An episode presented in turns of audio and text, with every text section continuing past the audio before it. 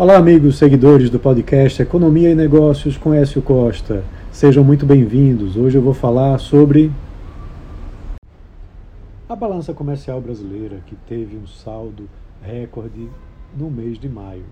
Um saldo positivo de 11,4 bilhões de dólares foi o maior registrado desde 1989. Esse resultado representa uma alta de 129,5% na comparação com o mesmo mês de 2022. Esse superávit ele foi o maior de toda a série histórica, considerando todos os meses do ano.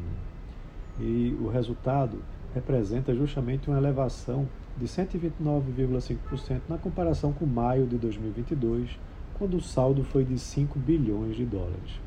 Importante entender que o saldo da balança comercial ele vem da diferença entre exportações e importações.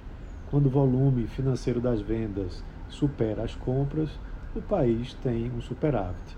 O último recorde havia sido atingido em março de 2023, quando teve um saldo de 10,96 bilhões de dólares. O resultado vem de exportações que somaram 33,1 bilhões de dólares contra importações de 21,7 bilhões de dólares. As exportações tiveram uma alta de 11,6% e as importações uma queda de 12,1% em relação ao mesmo período de 2022. Mas quando a gente analisa, é, há algumas questões que precisam ser melhor compreendidas. Né? As exportações, por exemplo, elas tiveram uma queda de valor e são principalmente concentradas em commodities agrícolas, minerais e combustíveis. Já as importações, elas tiveram uma queda também no valor, né? não só no preço, enquanto que a gente, ao observar o saldo, ele sobe consideravelmente, mas as exportações elas se mantêm num patamar próximo do valor de abril e as importações caíram drasticamente no mês de maio, com a queda é, principal né, vindo de óleos combustíveis de petróleo, né, que tiveram uma queda significativa é, de valor em 45,2%. A mesma coisa aconteceu com adubos e fertilizantes, que teve uma queda de 57,7%. E esses são os dois itens né, que têm maior representatividade nas importações brasileiras. Então a gente tem que é, analisar um pouco como que isso se comporta né, para os próximos meses, se as importações vão continuar cedendo. Elas é, tiveram a queda principalmente nos bens intermediários, enquanto que os bens de consumo tiveram elevação, os bens de capital também.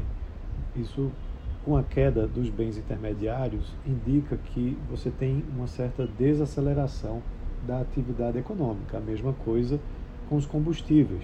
Mas os combustíveis têm um componente preço também. O preço do barril de petróleo vem caindo lá fora.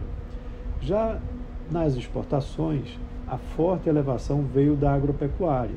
No acumulado do ano, por exemplo, há uma elevação de 7,5% enquanto que a indústria de transformação teve um crescimento esse ano de 2,9% e a indústria extrativa de 1,1%.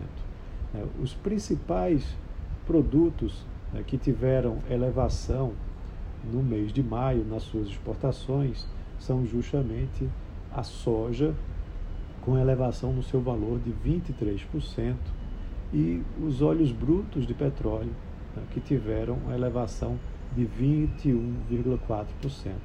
Esses dois itens representam juntos 35% das exportações brasileiras no mês de maio de 2023. Então é isso. Um abraço a todos e até a próxima.